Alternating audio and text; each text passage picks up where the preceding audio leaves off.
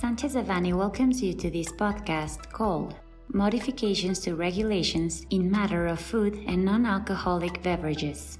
We remind you that this material is only informative and cannot be considered legal advice. For more information, please contact our lawyers directly.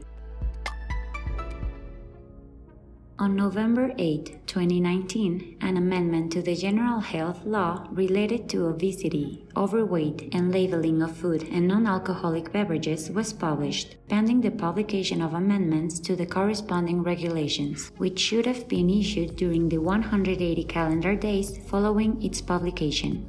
Meanwhile, on March 27, 2020, the amendment to the Mexican Official Standard NOM 051 SCFI slash SSA 1 2010 General Labeling Specifications for Pre-Packed Foods and Non-Alcoholic Beverages Commercial and Health Information, published on April 5, 2010, was published in the Federal Official Gazette. Derived from the above, on September 8, 2022, the amendments to the Health Control of Products and Services Regulations were published, and to the General Health Law Regulations related to advertisement, which complement the amendments to the General Health Law and to NOM 051. The most relevant amendments and additions to the Health Control of Products and Services Regulations are the following the definitions of critical nutrients, portion, pre-packed or packed, and front labeling system are added.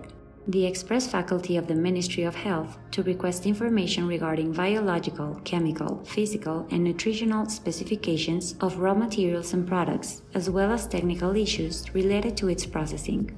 It reiterates the prohibition against including children's characters, animations, cartoons, celebrities, athletes, or mascots, interactive elements such as visual spatial game or digital downloads aimed at children that incites, promotes, or encourages its consumption, purchase, or selection of labels that include warning icons the Ministry of Health faculty an obligation to publish the portions and the units of measurements that should be used as reference for food and non alcoholic beverages.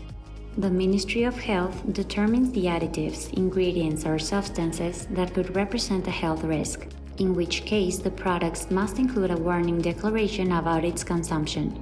This already exists and is enforced through agreements and NOM 051.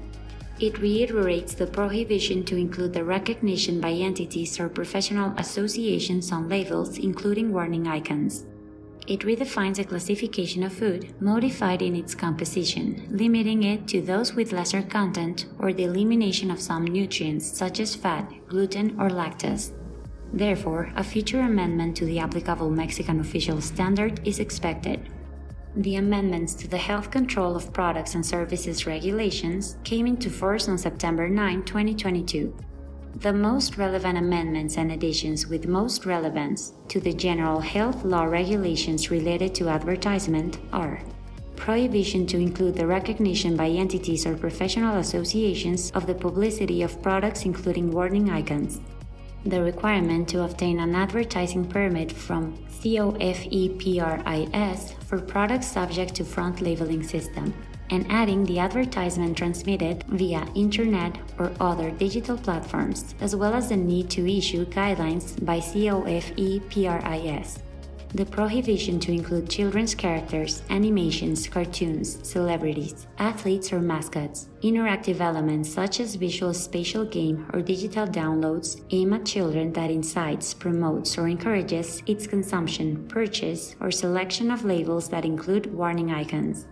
The amendment to the General Health Law regulations related to advertisement will take effect within 100 calendar days of its publication, and the modification to the guidelines must be published within the following 90 days, that is, by December 7, 2022.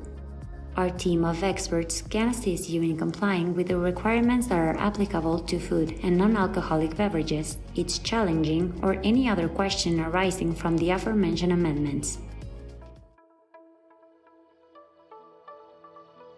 This content was prepared by José Alberto Campos Vargas, María Luisa Mendoza López, Juan Carlos Jiménez Labora Mateos, Laura Elisa Sánchez Barrón, Ernesto Vega Saldívar, Tamara Chacón Jiménez, and Ana Marcela Rodríguez Coppola, members of the International Trade and Customs Practice Group. For any questions or comments on this material, please contact us directly or visit our website, sanchezdevanny.com. Unless otherwise specified, users of this podcast may save and use the information contained here only for educational, personal, and non commercial purposes. Therefore, its reproduction for any other medium is prohibited, including but not limited to copying, retransmitting, or editing without prior permission of Sanchez Devanny Eseverri,